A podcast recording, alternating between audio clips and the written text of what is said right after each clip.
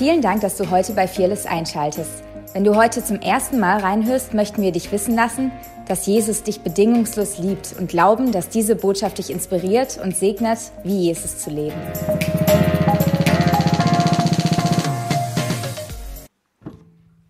Alright. Hey, wer ist immer noch geflasht vom Wochenende, von der Konferenz? Okay. Was machen wir jetzt mit dem? das ist die große Frage.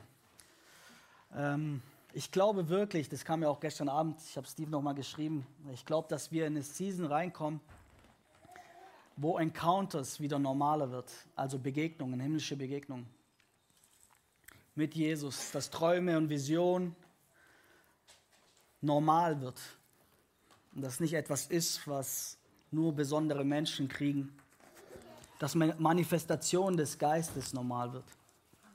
Und es kann ein bisschen ängstlich Furcht verursachen, wenn man es nicht gewohnt ist. Aber ich glaube, dass daran Freiheit liegt. Und ich glaube, so die Challenge für uns ist es, einmal als Leitungsteam, aber auch als Church für uns alle persönlich, jetzt kamen zwei Propheten im Haus und wir haben davor gesagt, dann kommt der Lohn, wenn wir ihn ehren, der Lohn eines Propheten. So, irgendwas wurde im Geist deponiert, hier in diesem Haus. Und ich glaube, es liegt an uns, wie wir damit umgehen, was mit dem passiert. Weil ganz ehrlich, vieles, was Gott uns gibt, kommt in Samenform. Er gibt uns nicht immer, beziehungsweise selten, das fertige Produkt. Jesus selber kam in Samenform. So, der ganze Heilsplan Gottes mit Jesus fing an mit einem göttlichen Samen. Und das Verrückte dabei ist, Maria hatte eine Rolle, die Art und Weise, wie sie damit umgeht, dass sie schwanger ist. Die Art und Weise, wie sie es verwaltet hat. So, wer kennt das Gleichnis von den Talenten? Okay. Ein Knecht kriegt fünf, der zweite Knecht kriegt zwei, der dritte kriegt einen. Und der, wo fünf hat, hat es vermehrt. Und der Meister sagt, hey, gut und treuer Diener, du kriegst noch weitere fünf. Der, wo zwei hatte, hat es vermehrt, hat weitere zwei bekommen. Interessant ist, dass nicht jeder das Gleiche bekommen hat, richtig?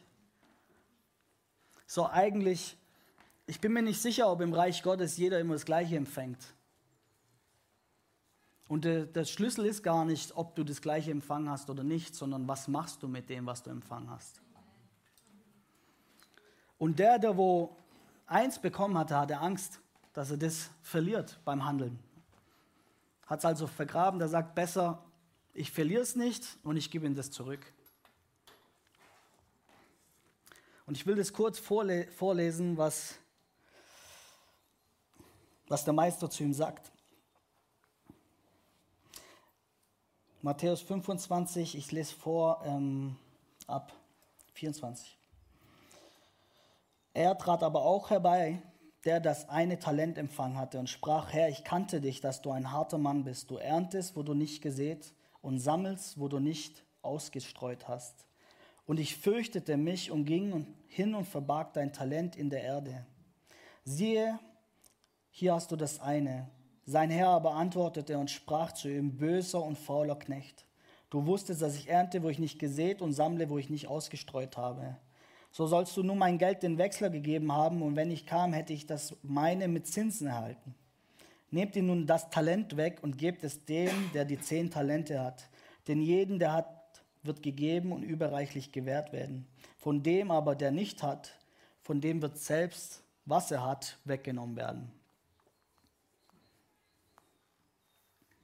Also im Reich Gottes, wenn wir nicht mit dem handeln, was uns gegeben worden ist, dann verlieren wir das. Im Reich Gottes gibt es nur einen Weg vorwärts. So für uns die Frage, wie können wir mit dem handeln, was uns gegeben worden ist? Wie können wir das verwalten? Und ich glaube, ganz ehrlich, vieles von dem, was deponiert worden ist, ist, hey, bleib hungrig. Geh in den Kleingruppen, experimentier dort. nimm das, was dir in Samenform gegeben ist und setz es ein. Weil die, die wo es eingesetzt haben, die, die es gut verwaltet haben, die haben ein Wachstum bekommen. So, ich glaube, ein Schlüssel ist, indem wir hier Raum geben, dass wir das einsetzen, was uns gegeben worden ist, damit Zunahme kommt.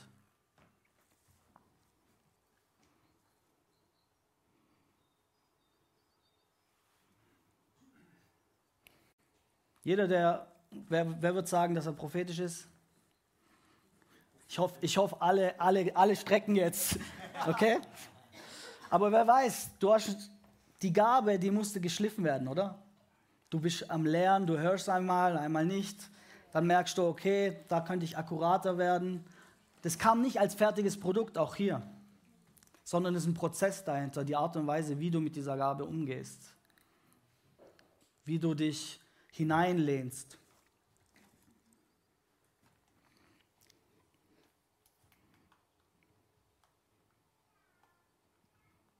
Okay, ich glaube, ihr habt den Punkt verstanden über Verwalterschaft. Ich glaube, ich will da gar nicht ab viel mehr rein. Ich glaube, ich möchte ein bisschen heute über Begegnung mit Gott reden. Ich finde es im Englischen besser Encounters. Ich finde, es hat irgendwas anders, aber vielleicht nur in meinem Kopf. Aber himmlische Begegnungen. Ähm, und die Bibel. Weil ich glaube, manchmal lesen wir die Bibel mit einer religiösen Brille. Und Apostelgeschichte 2 hören, wie wir, der Heilige Geist kam, es kam ein mächtiges Geräusch, also, und jeder konnte das hören. Also war nicht nur in dem Haus, sondern die ganze Stadt in Jerusalem konnte es hören, hier passiert was. Und die Menschen gingen dann dahin und Petrus stand dann auf und ich will das kurz lesen, weil Petrus sagt dann was.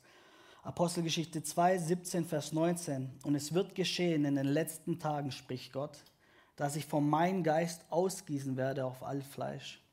Und eure Söhne und eure Töchter werden Weissagen und eure jungen Männer werden Erscheinungen sehen.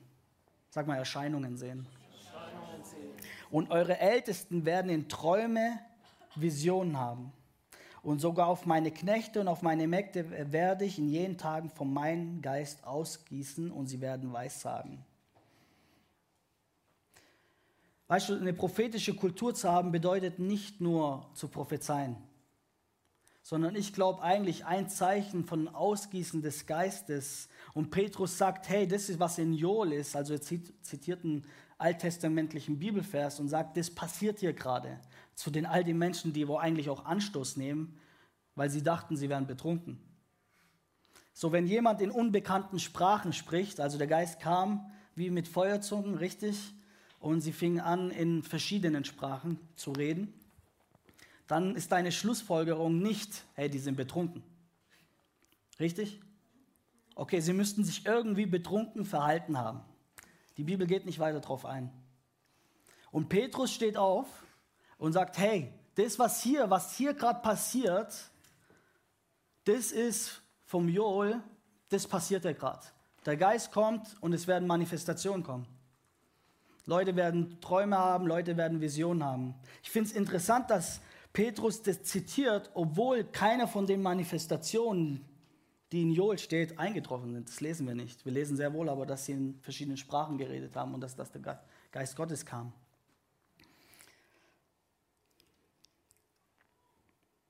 Aber er war reif genug zu sehen, okay, das ist der Beginn von der Ausgießung des Geistes. So, was ist eigentlich mein Punkt? Mein Punkt ist eigentlich, dass das Übernatürliche unser Erbe ist und dass übernatürliche Erfahrungen unser Erbe ist. Und ich weiß nicht, wenn du manchmal die Bibel liest, ich weiß nicht, wie es dir geht, wir überlesen so schnell Dinge, das Übernatürliche in dem. Ich möchte kurz sagen, ganz kurz darauf eingehen, was Erscheinungen bedeutet. Junge Männer werden Erscheinungen sehen. Einmal kann es sein, das Akt des Sehens im Geist, dass du im Geist was siehst. Wer hat das schon mal erlebt? Okay. Praise God. Nummer zwei, Aussehen, also mit dem sichtbaren Auge, du siehst etwas, was nicht jeder vielleicht sieht, aber du siehst was mit deinem natürlichen Auge. Das können auch Erscheinungen sein. Wer hat das schon mal erlebt? Praise God. Aber du bist bei Verstand. Lass mich das sagen. Weil das, äh, die, dritte, die, dritte, das, die, die dritte Erscheinung äh, ist eine göttlich gewährte Erscheinung in einer Ekstase. Verzückung. Ähm, du liest in Petrus, dass Petrus in einer Art von Trance war in der Apostelgeschichte, wo er die Vision hat mit den Tieren. Wer, wer weiß das? Das Wort ist Trance eigentlich. Also er war nicht mehr bei Verstand. Ähm, wer hat das schon mal erlebt? Come on. Thank you, Jesus. Ich kann mich noch erinnern, wenn ich an Begegnungen denke, dass in der, im Wochenende, es gibt im Wochenende eine Bibelschule und ähm, wie heißt Retreat? Wie, wie, sagt man das? Keine Ahnung. Das Wochenende, genau. Und Klassenausfahrt, keine Ahnung. Und hey, ich war mit dem gar nicht vertraut, mit dem, dass Leute manifestieren im Geist, ähm, Bewegung sich oder hin und her. Also für mich war das alles super herausfordernd. Und aber ich habe das Gefühl gehabt, wie Gott mich da reinzieht und sagt, hey, das, auf, das beleidigt zwar manchmal meinen Verstand, aber ich, irgendwas nehme ich wahr, wo Gott mich herausfordert, Kontrolle abzulassen, Menschenfurcht abzulassen. Und dann gab es so eine Art Feuertunnel und dann hat es angefangen. Mich hat es umgebombt und ich lag da zappelnd äh, auf dem Boden. Mir geht es heute nicht darum zu sagen, hey, das ist das, okay? Ich will euch einfach nur meine Geschichte erzählen mit Manifestation. Und, und ich wusste nicht genau, was vor mir geht, aber ich wusste, dass Gott was in mir tut. Und das war dann Feuertunnel, das war echt messy, wenn du drauf schaust, denkst du manchmal, mein Güte. Aber ganz ehrlich, oft ist bei Erweckung so, wenn du von außen drauf schaust, da denkst du dir, meine Güte. Und einer der Namen Gottes, beziehungsweise wie Gott beschrieben ist, ähm, ist die tanzende Hand Gottes. Es ist, als ob Gott tanzt. Ich stelle es mir manchmal vor in einer Versammlung, wie er tanzt und er gibt jedem das, was er braucht. Weil ich habe mal drauf geschaut und gesagt, wie kann es sein? Einer liegt auf dem Boden und weint, der andere ist voller Freude, lacht sich kaputt, der andere zappelt und keine Ahnung, was da passiert. Und menschlich gesehen hat es für mich keinen Sinn gemacht. Aber ich habe das Gefühl gehabt, wie der Herr zu mir sprach und sagt, hey, in meinen, wie ich das sehe, wie ich das wahrnehme, macht es absolut Sinn. Jeder kriegt das, was er braucht in dem Moment. Und das war so eine Begegnung für mich, wo ich mit denen konfrontiert worden bin.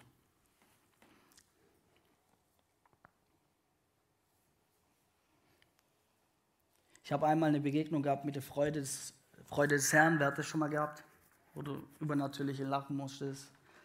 Okay. Und es hat bei mir im Natürlichen angefangen. Ich habe eigentlich gelacht, weil jemand anders gelacht hat. Und ich fand es witzig. Ich habe über ihn gelacht, um ehrlich zu sein. Aber es hat bei mir im Natürlichen begonnen. Und dann es, hat es im Übernatürlichen aufgehört. Ich lag auf dem Boden, ich konnte mich nicht mehr kontrollieren. Ich habe so gelacht, so gelacht. Und ganz ehrlich, wenn ich an die Freude des Herrn denke, dann muss das außerhalb von deinen Umständen sein. Weil wenn du nur lachst, weil es dir gut geht, dann weiß ich nicht, ob das die Freude des Herrn ist. So, das hat keinen Sinn gemacht für mich.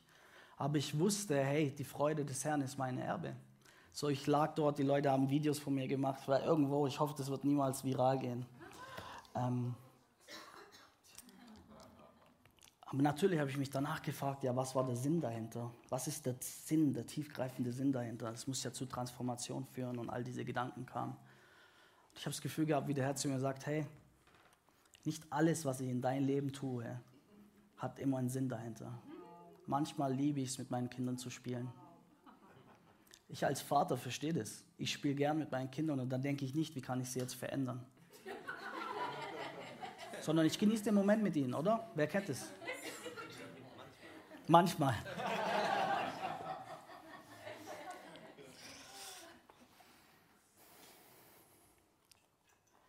Ich hatte eine, ein Einzelgespräch mit meinem damaligen Pastor.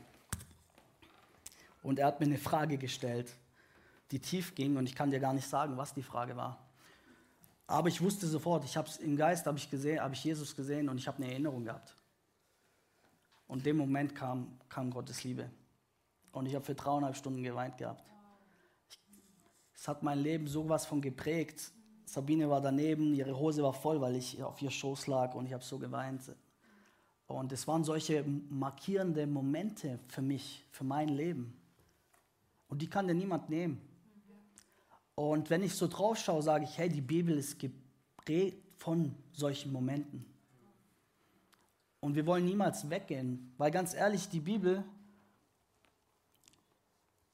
das Ziel der Bibel ist, dass sie dich zum, zum Verfasser des Buchs bringt, dass wir den Verfasser kennenlernen und nicht, dass wir limitiert werden von dem. Und manchmal lesen wir die Bibel und dann denke ich mir, lesen wir sie wirklich? Wir sehen im Berg, wie, wie Jesus verwandelt wird. Sein Wesen wird umgestaltet. Wie, wie er mit Elia redet und mit Mose redet. Und ich weiß nicht, was Petrus in den Kopf ging, aber der war, sagt, hey, ich tue euch drei Zelte aufbauen. Und dann steht drin, da kam eine Wolke, also eine Herrlichkeitswolke war da. Und aus dieser Wolke heraus sagt, hey, dies ist mein Sohn, hört auf ihn. Wenn das keine himmlische Begegnung ist, was ist es dann?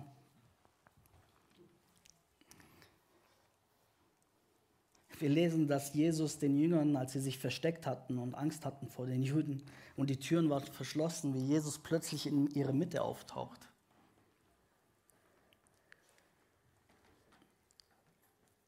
Und sagt zu denen, hey, zweifelt nicht und ihm begegnet. Ich sage, hey, verstehen wir, was hier passiert? Wir lesen, dass Philippus vom Geist weggenommen wird. Er wurde vom Geist im Süden geführt, der predigt und plötzlich wird keine Ahnung, was da passiert. Fakt ist, der wird woanders wieder gesehen. Er verschwindet, wird transportiert.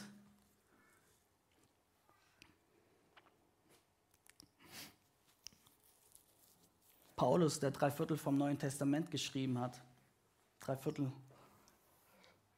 hat eine Begegnung gehabt mit Jesus. Er ritt und plötzlich kam helles Licht und hat eine Stimme gehört. Später sagte er, er sah Jesus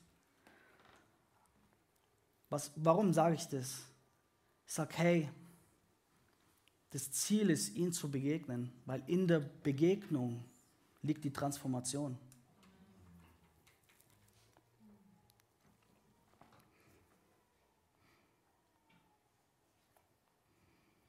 Was ist mit den ganzen Engelsbegegnungen? Habt ihr die mal gelesen in der Bibel? Jesus in der Wüste widersteht den Teufel, danach steht und Engel stärkten ihn. Was bedeutet es? Wir sehen, dass der Teufel Jesus nahm und auf den Berg des Tempels brachte. Davor lesen wir, der war gerade in der Wüste.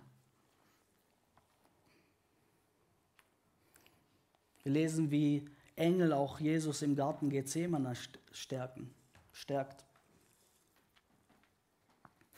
Apostelgeschichte 5, Vers 19, Engel öffnen die, Tür, die Tore vom Gefängnis.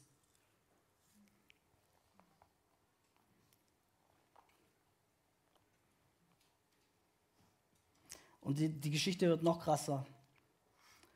Weil ob, obwohl Petrus befreit wird vom Engel, geht er zu den anderen Jüngern und sie hören die Stimme und sie, und sie machen nicht auf, weil sie dachten, das ist das, der Engel von Petrus.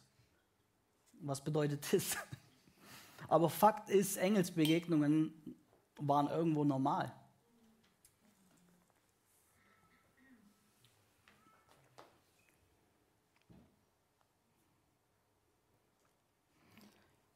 Die ganze Bibel ist in Gott, aber nicht der ganze Gott ist in der Bibel. Gott ist größer als sein Buch. Und letztendlich ist für mich die Frage, ist das unser Fundament? Und wenn du heute irgendwas anders hörst, okay, lass mich das richtig sagen, lies die Bibel, lern sie auswendig, okay? Gott spricht durch sein Wort, okay? So, das ist das Fundament. Unsere Kernwerte ist das Wort Gottes. Okay, hört es. Aber jetzt möchte ich euch herausfordern, den einen oder anderen. Die Frage ist, ist es unser Fundament oder ist es unsere Decke?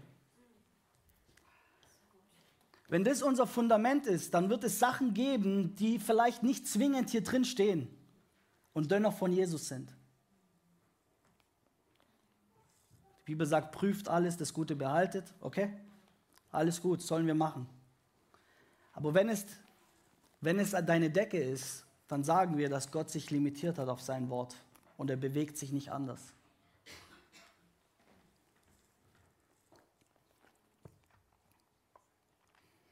Es gibt viele andere Dinge, die Jesus getan hat. Wenn dies alle einzeln niedergeschrieben würden, so würde, scheint mir, selbst die Welt die geschriebenen Bücher nicht fassen. Das Herz davon ist immer, Jesus zu kennen. Dass wenn er mal anders kommt als unsere Box, wir haben alle Box, Boxen, ob deine kleiner ist oder größer, wir haben alle Boxen, weil wir versuchen, ihn zu begreifen. Aber wenn du ihn kennst, kannst du die Augen schließen und sagen, okay, das sieht komisch aus und vielleicht tut es Anstoß in mir erregen, aber ich spüre dieselbe Gegenwart, ich spüre denselben Heiligen Geist. Und wenn du Erweckung studierst, dann siehst du, dass in Erweckung immer was Kontroverses war.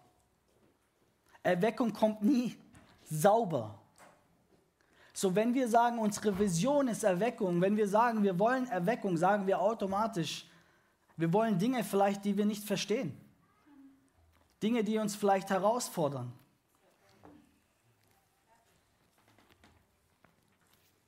Habe ich euch schon verloren?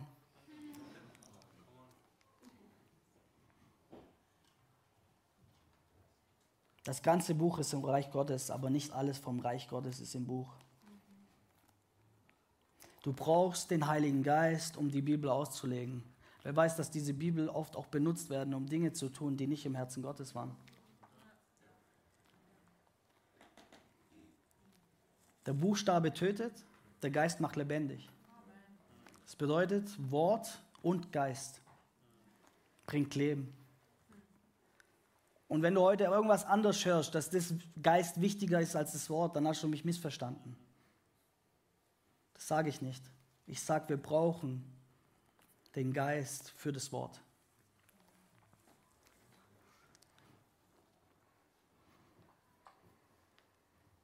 Und das Ziel der Schrift ist es nicht, dass du sie zitieren kannst, sondern dass du ihm begegnest.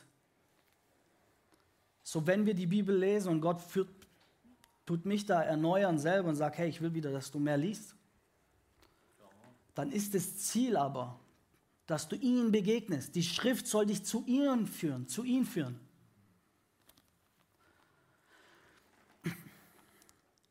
Und wenn du sie auswendig kannst, bedeutet es nicht, dass du ihn kennst. Lern sie trotzdem auswendig. Okay? Jesus kannte die Schrift. Jesus hat die Schrift benutzt gegenüber dem Feind.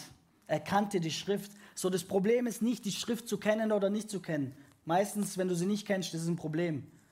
Aber nur weil du sie kennst, heißt es nicht, dass du ihn kennst. Ansonsten hätten die Pharisäer Jesus umarmt.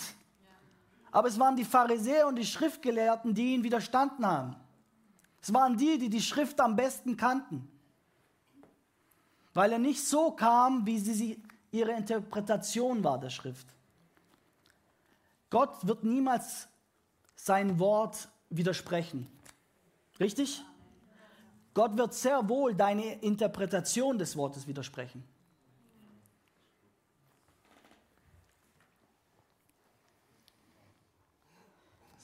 Johannes 5, 37 für 39, das sagt Jesus zu den Pharisäern.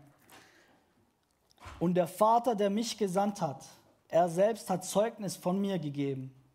Ihr habt weder jemals seine Stimme gehört, noch seine Gestalt gesehen. Was sagt Jesus? Ihr kennt ihn nicht. Und sein Wort habt ihr nicht bleibend in euch, denn dem, den er gesandt hat, den glaubt ihr nicht. Ihr erforscht die Schriften, denn ihr meint, in ihnen ewiges Leben zu haben. Und sie sind es, die von mir zeugen. Und ihr wollt nicht zu mir kommen, damit ihr Leben habt. In anderen Worten sagt, hey, ihr kennt die Schrift und die Schrift zeugt auf mich, die verweist auf mich. Das ist das Ziel der Schrift, dass wir Jesus finden dass wir Jesus begegnen, immer wieder neu. Wenn die Bibel sagt, ihr sitzt mit Gott, ihr seid in Christus verborgen, dass das nicht nur eine theologische Wahrheit ist, sondern eine Erfahrung, eine Begegnung mit ihm. Dass wir zu Rechten des Vaters mit ihm sitzen. Ich glaube, ich glaube, Gott challenge mich selber. Gib dich nicht nur mit guter Theologie zufrieden. Ganz ehrlich. Letztendlich muss es zur Transformation, muss es zur Begegnung führen. Ansonsten können wir es gut predigen. Aber ich bin mir nicht sicher, ob es transformiert. Und Jesus sagt, hey, ihr kennt die Schriften und sie verweisen auf mich. Ihr denkt, ihr habt Leben in den Schriften, aber Leben habt ihr in mir. Und wenn ihr tatsächlich Gott kennen würdet, weil ihr habt ihn nie gesehen und nie gehört, ihr könnt ihn nicht, weil wenn ihr ihn kennen würdet, hättet ihr mich angenommen. Wen habe ich schon getriggert heute? Okay. Die Schrift dient einen größeren Zweck, nämlich dass wir ihm begegnen.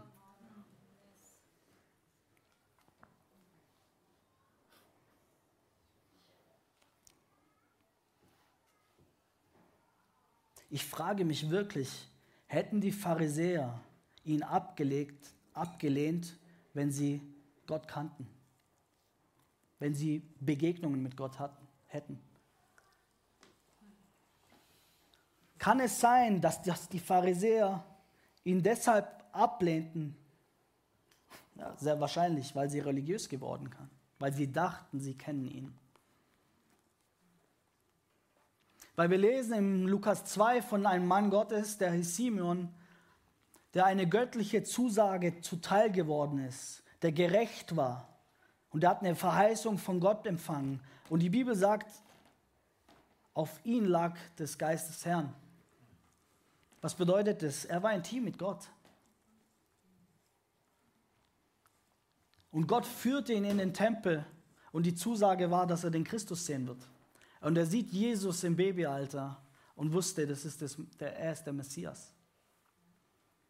So, ich frage mich, was war der Unterschied zwischen so einem Mann und die Männer, die ihn abgelehnt hatten?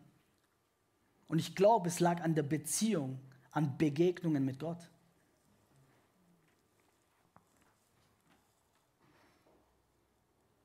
Alles, was du über Gott zu wissen scheinst, das dich nicht zu einer Begegnung mit ihm führt, macht dich nur noch ein wenig religiöser. Und ich weiß nicht, wie es euch geht, aber nach einer Konferenz, da sprengt, wird alles in mir wieder gesprengt. Sag, Herr, ich will das ablegen, wie ich glaube, wie du funktionierst. Wie Gemeinde, wie Kirche funktioniert. Wie Gottesdienst funktioniert. Versteht ihr mich falsch? Ich glaube an alles hier. Aber versteht ihr den Punkt? Ich will nicht Sobald es Gewohnheit wird, ist es so einfach, dass wir das verpassen.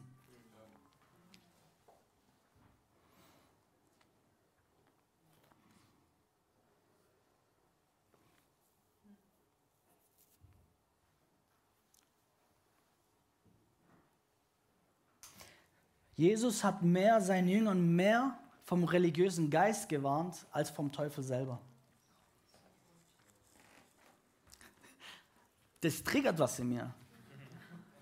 Ja, weil Religiosität ist Form ohne Kraft. Das sieht äußerlich aus wie Intimität, ist aber keine Intimität. So, du weißt selber gar nicht, dass du nicht intim bist, weil du denkst, du bist intim. Das nennt man Täuschung übrigens. So, der religiöse Geist täuscht dich, dass du intim bist, dabei bist du es gar nicht. Weil es sieht von außen aus, Du machst dieselben Dinge. Wer weiß, du kannst die Bibel zitieren im Geist, du kannst die Bibel zitieren in Religion. Sieht beides gleich aus. Nur eins steckt Leben und Transformation, das andere verändert dich nicht. Der religiöse Geist zieht förmlich Anstoß an.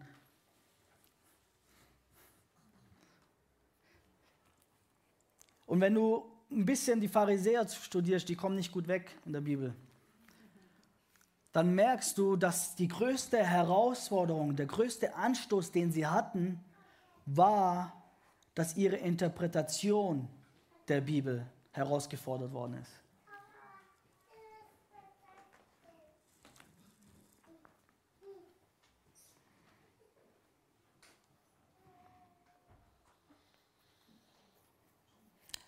Der Teufel kennt übrigens auch die Bibel. Der zitiert sie nämlich gegenüber Jesus aus dem Kontext heraus, nimmt der Bibelstelle und versucht den Sohn Gottes. Jesus konnte dem widerstehen. Warum? Weil er das Herzen Gottes kannte und wusste, das ist eine falsche Interpretation vom Wort.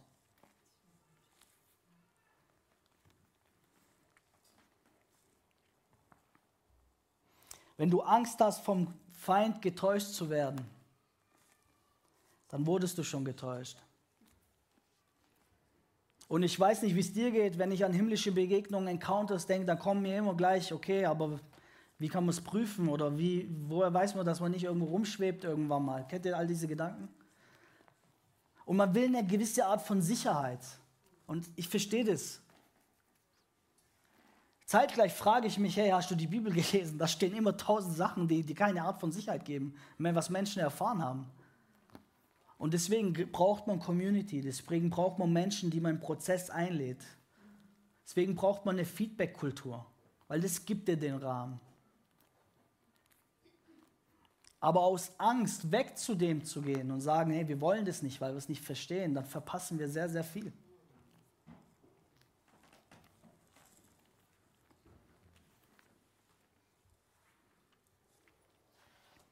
Und manchmal frage ich mich, wissen wir wirklich, was wir beten, wenn wir sagen, breche unsere Boxen? Ich weiß, was wir sagen. Wir sagen, Herr, mach, was du willst. Mit Lachen kommen wir ein bisschen klar und ein paar Geräusche stemmen wir auch noch. Aber ich weiß nicht, ob wir wirklich wissen, was wir da beten manchmal, weil ich glaube, Jesus sagt zu seinen Jüngern, hey, ihr wollt ja nicht auch gehen. Alle haben mich verlassen. Was ist mit euch? Und Petrus sagt, wohin sollen wir gehen? Wir haben alles verlassen. So hätte er die Option gehabt, wäre er vielleicht auch gegangen. Und ich, was, was ich liebe an Jesus ist, er hat nicht das Bedürfnis, auf alles eine Antwort zu geben. Das triggert in mir. Das triggert mich, weil ich, ich liebe Antworten. Aber Jesus hat kein Problem damit, dich dort stehen zu lassen ohne Antwort.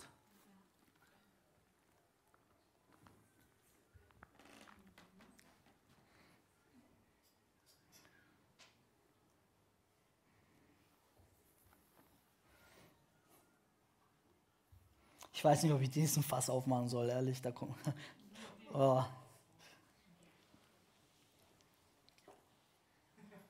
Lass mich so sagen. also ich hoffe, ihr hört mein Herz, okay? Ihr habt, liest eure Bibel. Heute geht ihr heim, liest die Bibel. Alles gut. Ich, wie gesagt, Jesus spricht selber zu mir, lies mir, dein Wort, lies mir mein Wort, weil ich will durch dein Wort zu dir sprechen. Okay? Aber die Bibel ist kein Kochbuch. Du findest nicht hier davon 15 Milligramm, davon Milligramm und dann hast du eine Antwort. Die Bibel gibt dir sehr wohl Antworten. Die Bibel gibt dir die größte Antwort, die es gibt, nämlich Jesus, okay? Auf das ewige Leben, dass du Jesus annehmen sollst. Und viele andere Anweisungen, Anleitungen. Aber die Bibel meines Erachtens nach hat nicht alle Antworten. Okay? Wer hat alle Antworten? Jesus hat alle Antworten. Ich weiß nicht, ob die Bibel was zur Flüchtlingskrise sagen kann. Energiekrise, Schuldenkrise oder auch die Antworten gibt für mathematische und technische Probleme oder Mysterien. Keine Ahnung. Aber es gibt jemand, der in dir lebt. Der Heilige Geist hat alle Antworten auf alles. Und er benutzt oft das Wort. Okay?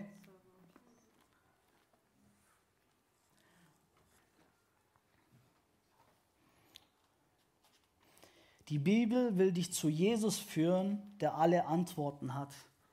Kolosser 2, Vers 3. In ihm liegen verborgen alle Schätze der Weisheit und der Erkenntnis.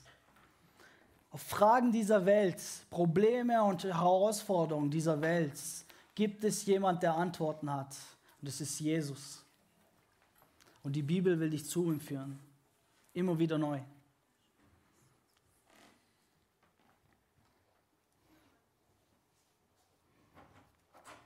Seid nicht gleichförmig dieser Welt, Römer 12, Vers 2, sondern werdet verwandelt durch die Erneuerung des Sinnes, dass ihr prüft, was der Wille Gottes ist. Also wir sollen prüfen, was der Wille Gottes ist. Das Gute und Wohlgefällige und Vollkommene.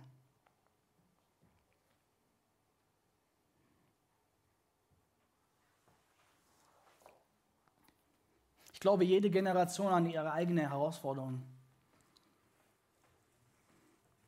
Und ich glaube, jede Generation muss prüfen, was der Willen Gottes ist, was das Herz Gottes ist. Das Gute, Wohlgefällige und Vollkommene. Aber lass mir sagen, die Erneuerung des Denkens kommt in erster Linie durch Begegnung mit Gott. Weil wenn du ihm begegnest, wirst du transformiert. Wenn du ihn siehst, wirst du verwandelt zu seinem Ebenbild, richtig?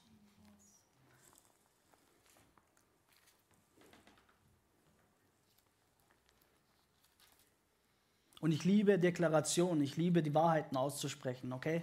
Ich mache es selber, beziehungsweise habe es oft gemacht gehabt, sollte es wieder tun. Aber es bedeutet nicht gleich, dass nur weil du die Bibel zitierst, deine Gedanken erneuert sind. Die Grundlage für Gedankenerneuerung liegt in der Begegnung mit Gott. Dafür hilft dir das Wort.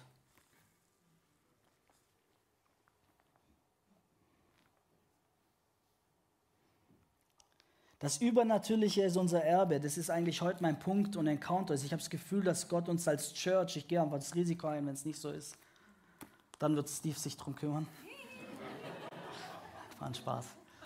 Ähm, ich habe das Gefühl, dass wir als Church auch jetzt das Prophetische absolut prophetisch war und was deponiert worden ist, dass wir reinkommen, wo wir Erscheinungen sehen, ja? ob es eins, zwei oder drei ist. Ähm, aber wo wir anfangen, dass Träume normal werden, dass Trauminterpretation normal wird, dass Manifestation normal wird, das muss nicht so aussehen, okay? Wenn du Frieden spürst, ist auch eine Manifestation des Geistes. Auch da wollen wir nicht religiös werden. Aber ich glaube, dass da eine Zunahme ist und die Frage ist, was machen wir mit dem? Und ich will dich persönlich herausfordern, zu sagen, was machst du mit dem, was deponiert worden ist? Wie kultivierst, kultivierst, kultivierst du es. Praise God. Weil wenn wir es nicht einsetzen, verlieren wir es.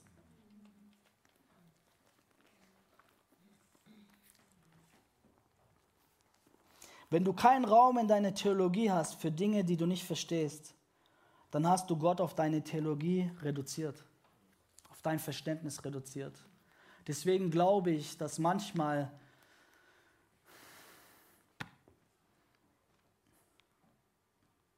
Manchmal geht er einfach durchs Herz und nicht durch den Verstand. Und manchmal erfordert es Demut, seinen Verstand loszulassen.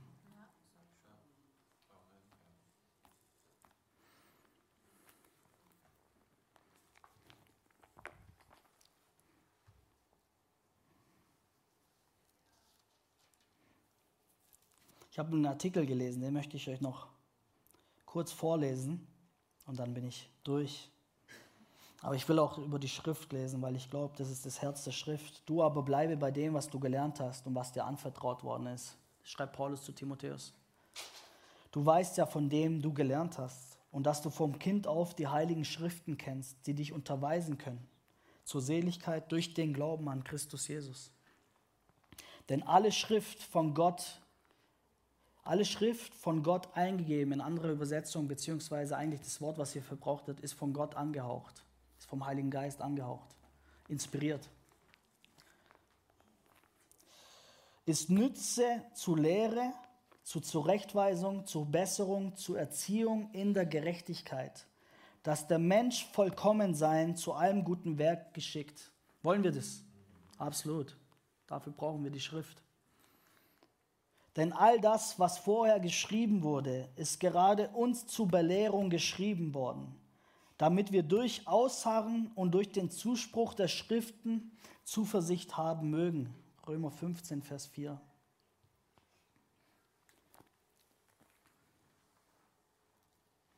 Wer liebt Erweckung? Okay. Ich, jetzt nicht mehr.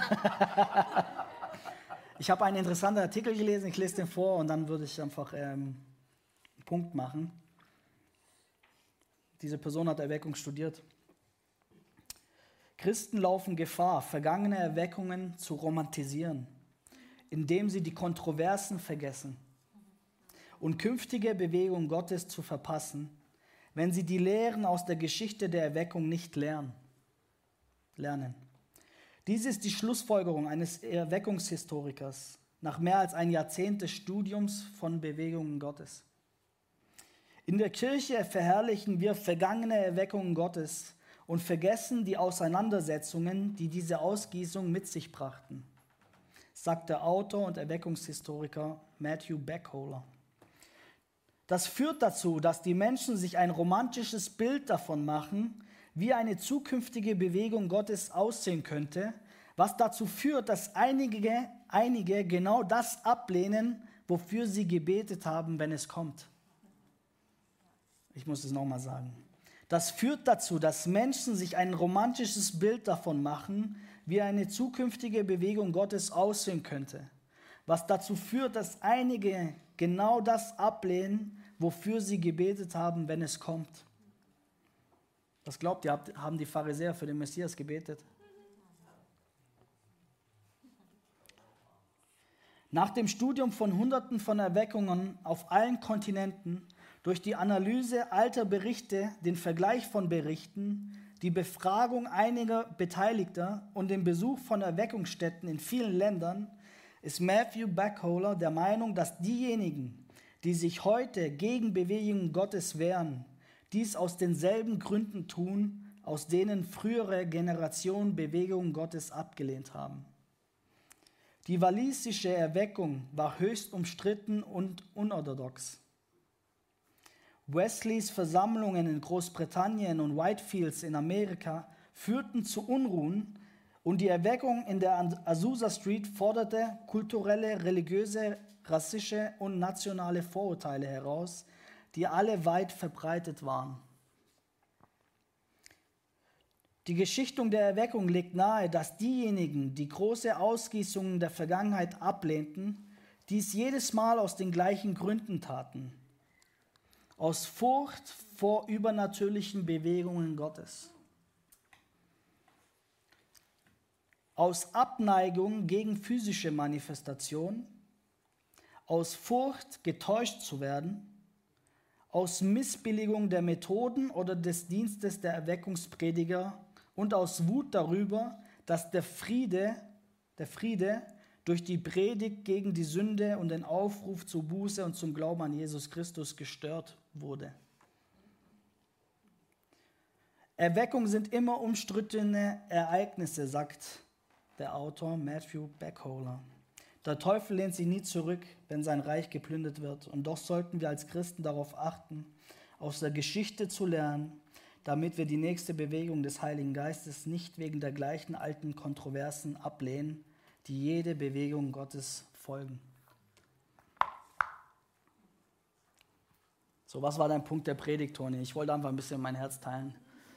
Was ich über Erweckung denke und was ich denke, dass ähm, das Übernatürliche, und wir sind alle übernatürlich, aber dass wir als Church uns nicht nur zufrieden geben, indem wir Weissagen und in Sprachen beten, sondern dass wir uns genauso hineinlehnen in das, das hört sich jetzt schon wieder komisch an, ich versuche es eine Sprache zu geben, für himmlische Begegnung mit Jesus. Und dass das genauso ein Erbe ist. Und dass das ein Weg ist, wie der Herr spricht. Er spricht durch Träume, Träume, aber er spricht auch durch Erscheinungen. Wir wollen alles, das ganze Paket, wie er kommt, oder?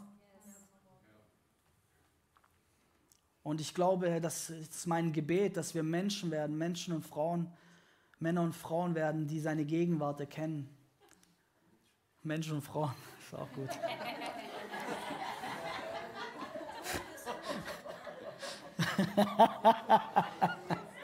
oh, praise God.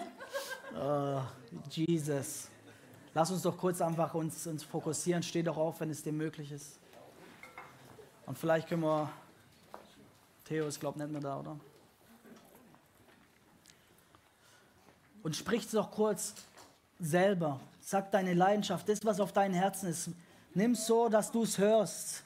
Okay, wir müssen nicht schreien, dass er kommt, aber ich will, dass, dass du deinen Herzensschrei ihnen ausgibst und dich verwundbar machst. Dort, wo du Anstoß hattest oder Anstoß hast, dann leg's ab. Jesus. Okay, Leute, jetzt seid ihr dran. Jesus, wir wollen dich. Egal wie du kommst, Gott. Zerbrich du die Boxen, in denen wir dich stecken. Wir wollen das. Vater, wir wollen Erweckung. Und die darf Messi sein.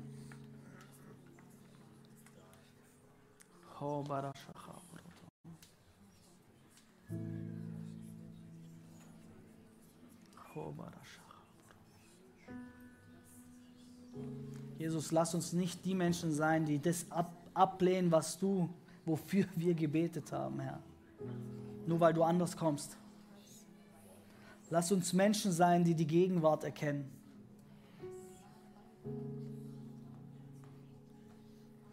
Lass uns aber auch Menschen sein, die das prüfen können, was gut und wohlgefällig ist, was der Wille ist, was der Wille Gottes ist.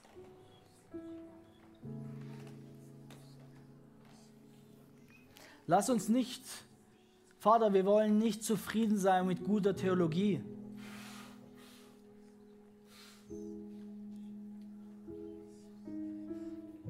Gießt du deinen Geist aus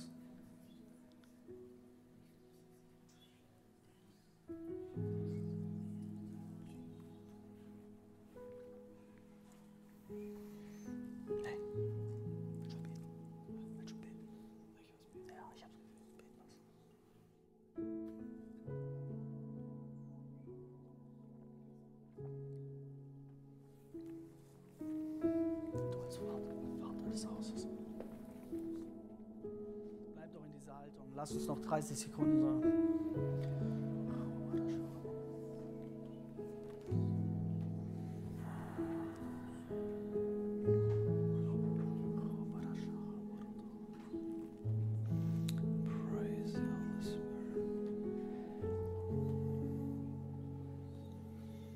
Jesus, wir danken dir. Wir danken dir, Jesus, dass du uns nicht alleine zurückgelassen hast danken dir, Heiliger Geist, dass du hier bist und dass du uns den Vater offenbarst. Und Vater, wir danken dir, dass du durch das Wort uns fundierst und gleichzeitig geben wir dir Erlaubnis, dass dein Friede, der jeden Verstand übersteigt,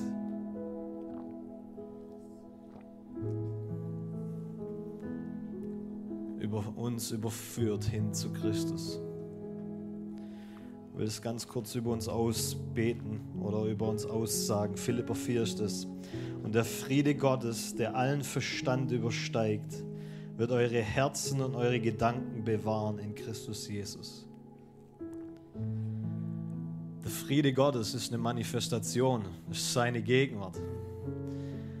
Und Vater, wir geben dir Erlaubnis, dass deine Gegenwart unser Denken, unseren Verstand übersteigen darf.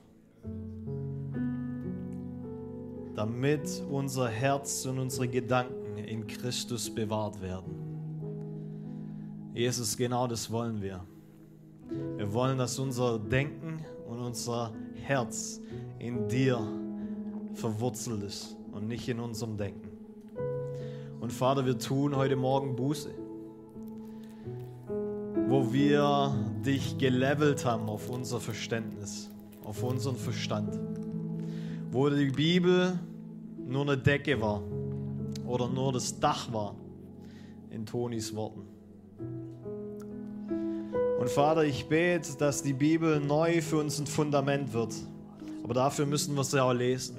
Und ich bete, Jesus, dass du eine neue Leidenschaft für dein Wort freisetzt heute Morgen.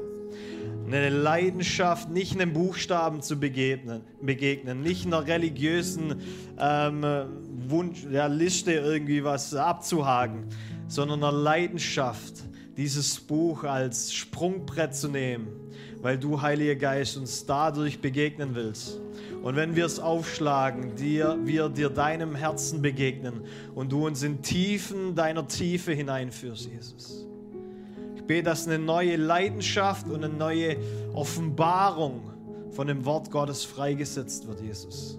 Und ich danke dir, Vater, dass dein Wort sagt, dass dein Wort lebendig ist und es ist aktiv. Und es ist wie ein zweischneidiges Schwert. Deswegen bete ich heute Morgen, Jesus, dass es uns trennt von all dem, wo wir ja, dich in eine Box gesteckt haben und uns freisetzt, dir zu begegnen, Jesus. Ich bete, Vater, dass wir, das, dass wir die Bibel lesen wie niemals zuvor weil wir dir begegnen wollen, Jesus. Und Vater, ich bete, dass das für den einen oder anderen bedeutet, wir müssen unsere Bibeln wieder freistauben.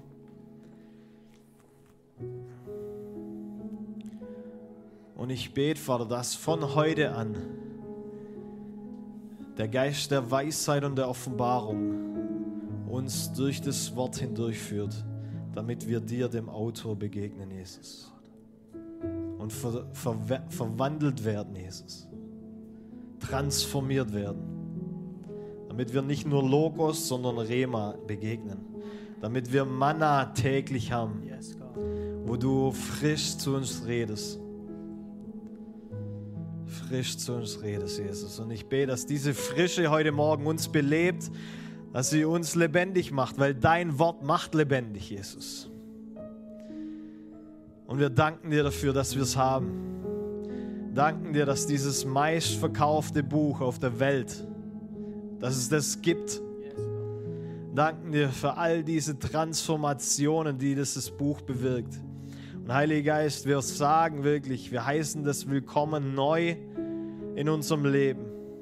Wir wollen dir begegnen. Wir wollen dieses Buch lesen wie niemals zuvor. Spreng du unsere Tradition, spreng du unser Denken. Komm mit einer Frische auf uns. Lass uns kindlich daran gehen, wie wir es vielleicht noch nie gelesen haben, sodass nichts im Weg steht, sondern dass wir ganz neu dankbar sind für das, was du uns da drin erzählen, wodurch, wodurch du uns begegnen willst. Leg doch mal noch deine Hand auf dein Herz. Wenn du das möchtest, kannst du mir nachreden. Jesus, ich will dir durch die Bibel begegnen. Heiliger Geist,